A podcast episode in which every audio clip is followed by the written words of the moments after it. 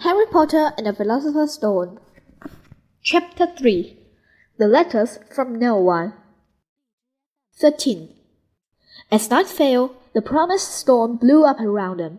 Spray from the fright waves splattered the walls of Hut the Fierce. Wind rattled the filthy windows.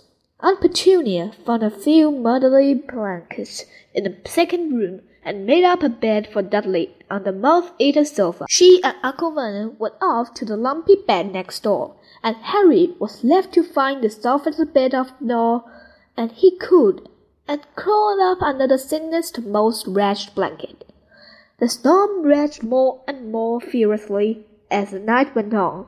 Harry couldn't sleep. He shivered and turned over, trying to get comfortable, his stomach rumbling with hunger. Dudley's snores were drowned by the low rolls of thunder that started the midnight.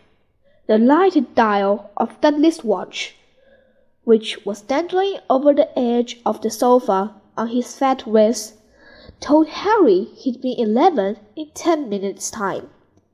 He lay and watched his birthday ticker nearer, wondering if the Dursleys would remember at all, wondering where the letter writers was now. Five minutes to go. Harry heard something creaked outside. He hoped the roof wasn't falling in. Although he might be warmer if it did. Four minutes to go.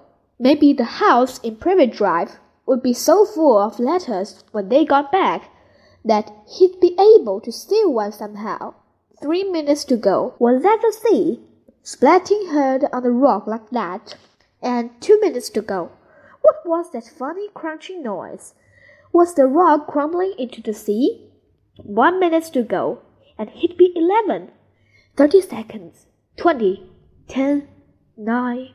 Maybe he'd wake Dudley up, just to annoy him. Three, two, one. Boom! The whole ship shivered, and Harry sat bolt upright, staring at the door. Someone was outside, knocking to come in.